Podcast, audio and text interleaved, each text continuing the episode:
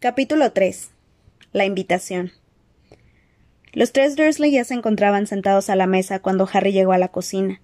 Ninguno de ellos levantó la vista cuando él entró y se sentó. El rostro de tío Vernon, grande y colorado, estaba oculto detrás de un periódico sensacionalista, y tía Petunia cortaba en cuatro trozos un pomelo, con los labios fruncidos contra sus dientes de conejo. Dudley parecía furioso, y daba la sensación de que ocupaba más espacio del habitual, que ya es decir, porque él siempre abarcaba un lado entero de la mesa cuadrada.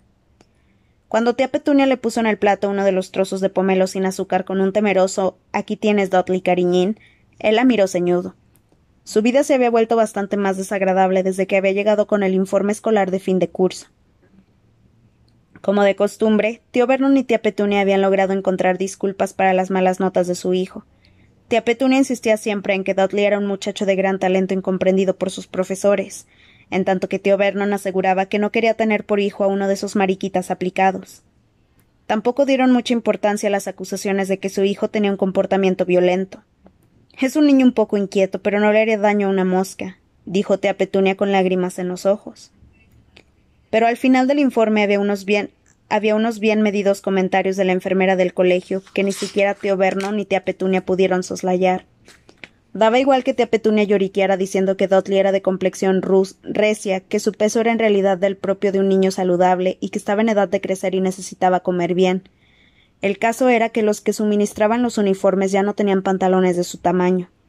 La enfermera del colegio había visto lo que los ojos de tía Petunia, tan agudos cuando se trataba de descubrir marcas de dedos en las brillantes paredes de su casa o de espiar las idas y venidas de los vecinos, Sencillamente se negaban a ver que, muy lejos de necesitar un refuerzo nutritivo, Dudley había alcanzado ya el tamaño y peso de una ballena asesina joven. Y de esa manera, después de muchas rabietas y discusiones que hicieron temblar el suelo del dormitorio de Harry y de muchas lágrimas derramadas por tía Petunia, dio comienzo el nuevo régimen de comidas.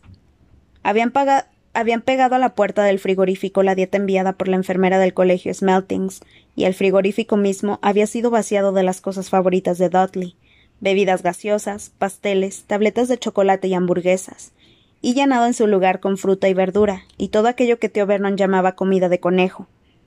Para que Dudley no la pasara tan mal, tía Petunia había insistido en que toda la familia siguiera el régimen. En aquel momento le sirvió un trozo de pomelo a Harry, quien notó que era mucho más pequeño que el de Dudley. A juzgar por las apariencias, tía Petunia pensaba que la mejor manera de levantar la, morada, la moral a Dudley era asegurarse de que por lo menos podía comer más que Harry. Pero tía Petunia no sabía lo que se ocultaba bajo la tabla suelta del piso de arriba. No tenía ni idea de que Harry no estaba siguiendo el régimen. En cuanto éste se había enterado de que tenía que pasar el verano alimentándose de tiras de zanahoria, había enviado a Hedwig a casa de sus amigos pidiéndole socorro, y ellos habían cumplido maravillosamente. Hedwig había vuelto a casa de, de casa de Hermione con una caja grande llena de cosas sin azúcar para picar, los padres de Hermione eran dentistas. Hagrid, el guardabosque de Hogwarts, le había enviado una bolsa llena de bollos de frutos secos hechos por él. Harry ni siquiera los había tocado, ya había experimentado las dotes culinarias de Hagrid. En cuanto a la señora Weasley, le había enviado a la lechuza de la familia, Errol, con un enorme pastel de frutas y pastas variadas. El pobre Errol, que era viejo y débil, tardó cinco días en recuperarse del viaje. Y luego, el día de su cumpleaños, que los Dursley habían pasado olímpicamente por alto, había recibido cuatro panques estupendos enviados por Ron, Hermione, Hagrid y Sirius. Todavía le quedaban dos, y por eso, impaciente por tomarse un desayuno de verdad cuando volviera a su habitación, empezó a comerse el pomelo sin una queja. Tío Vernon dejó el periódico a un lado con un resoplido de disgusto y observó su trozo de pomelo. ¿Esto es el desayuno? preguntó de mal humor a tía Petunia. Ella le dirigió una severa mirada y luego asintió con la cabeza, mirando de forma harto significativa a Dudley, que tenía, que había terminado ya su parte de pomelo y observaba el de Harry con una expresión muy amarga en sus pequeños ojos de cerdito. Theo Vernon lanzó un intenso suspiro que le alborotó el poblado bigote y tomó la cuchara. Llamaron al timbre de la puerta. Theo Vernon se levantó con mucho esfuerzo y fue al recibidor. Veloz como un rayo mientras su madre preparaba el té, Dudley le robó a su padre lo que le quedaba de pomelo. Harry oyó un murmuro en la entrada, en la entrada a, alguien riéndose y a tío Vernon respondiendo de manera cortante. Luego se cerró la puerta y, oyó rasgar un papel en el recibidor. Tía Petunia posó la tetera en la mesa y miró a su alrededor preguntándose dónde se había metido tío Vernon. No tardó en averiguarlo. Regresó un minuto después lívido. Tú, le gritó a Harry. Ven a la sala ahora mismo. Desconcertado, preguntándose qué demonios se había hecho en aquella ocasión, Harry se levantó, salió de la cocina detrás de tío Vernon y fue con él hasta la habitación contigua. Tío Vernon cerró cerró la puerta con fuerza detrás de ellos. Vaya, dijo, yendo hasta la chimenea y volviéndose hacia Harry como si estuviera a punto de pronunciar la sentencia de su arresto. A Harry le hubiera encantado preguntar vaya qué, pero no juzgó prudente poner a prueba el humor de tío Vernon, el humor de tío Vernon tan temprano, y menos teniendo en cuenta que éste se encontraba sometido a una fuerte tensión por la carencia de alimento. Así que decidió adoptar una expresión de cortés desconcierto. Acaba de llegar esto, dijo tío Vernon, blandiendo ante Harry un trozo de papel de color púrpura. Una carta. Sobre ti.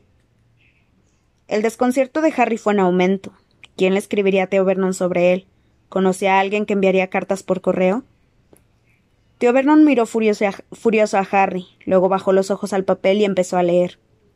Estimado señor y señora Dursley, no nos conocemos personalmente, pero estoy segura de que Harry les habrá hablado mucho de mi hijo Ron.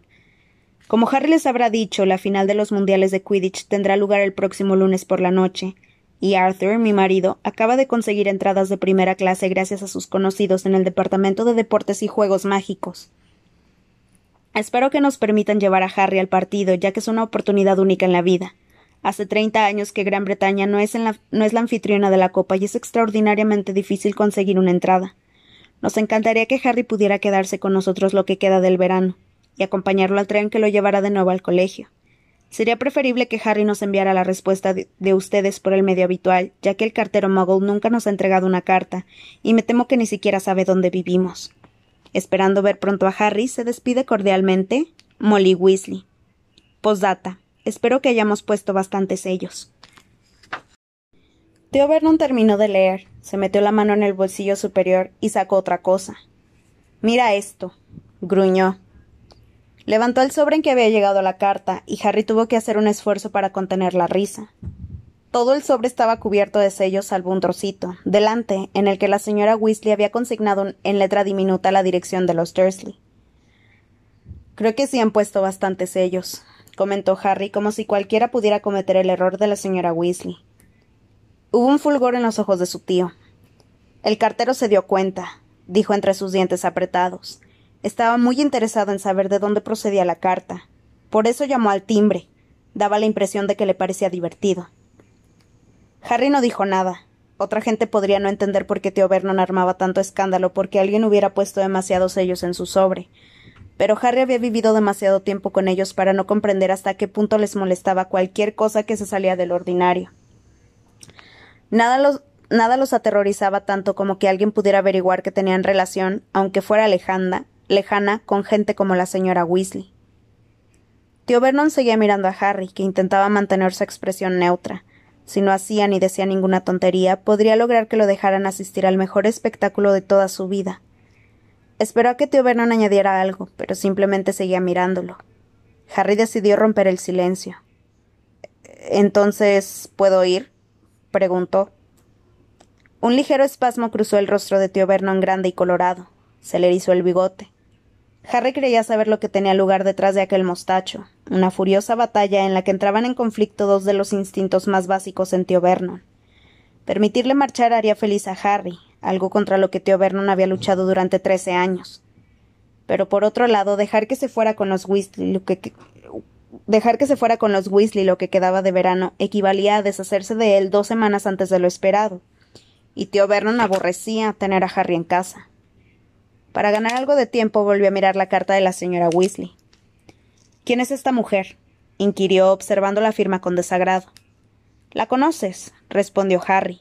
Es la madre de mi amigo Ron.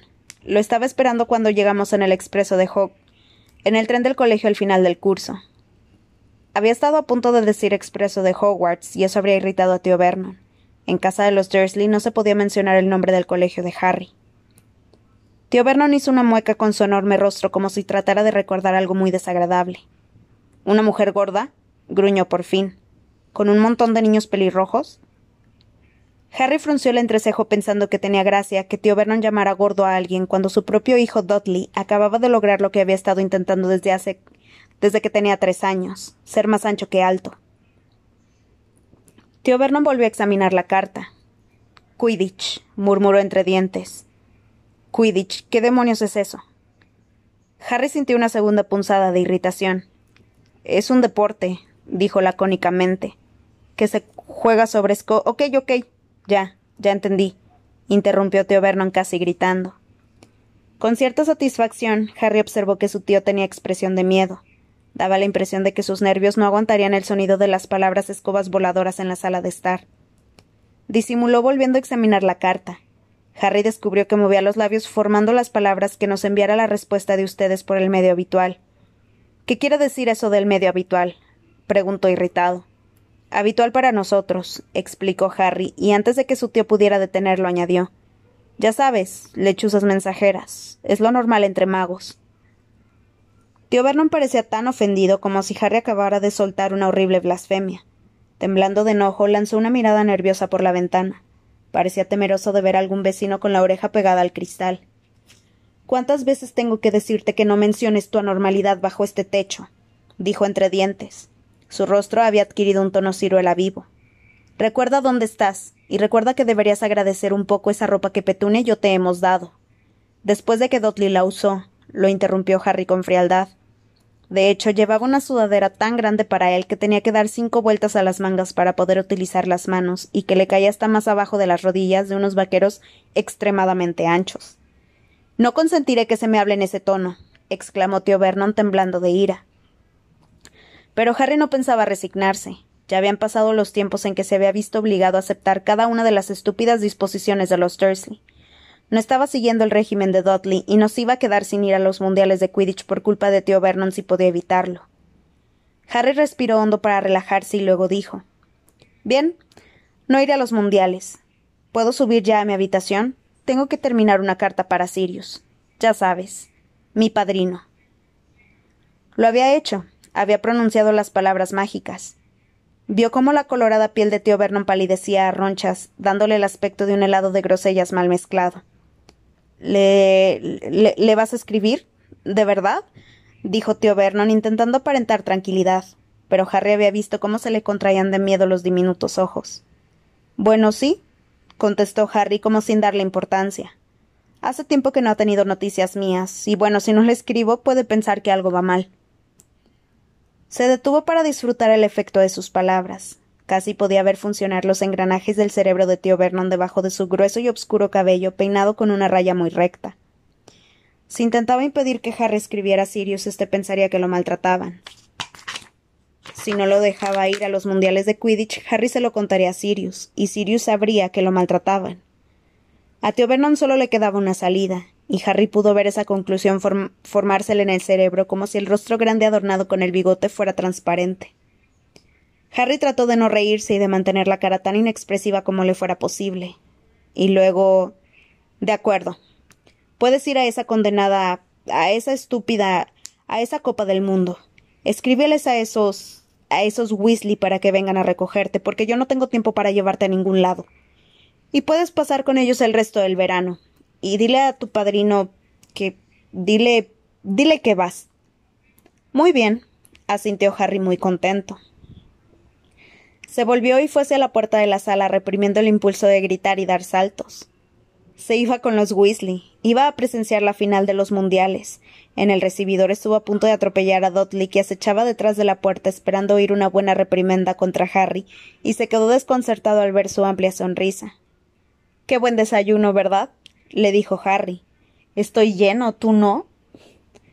Riéndose de la cara atónita de Dudley, Harry subió los escalones de tres en tres y entró, y entró en su habitación como un bólido. Lo primero que vio fue que Hedwig ya había regresado.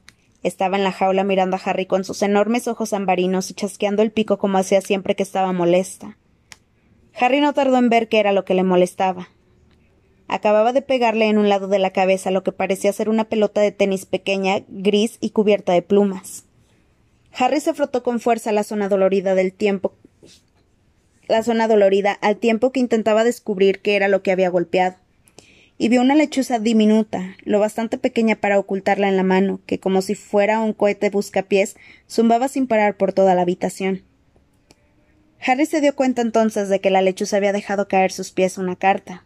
Se inclinó para recogerla. Reconoció la letra de Ron y abrió el sobre.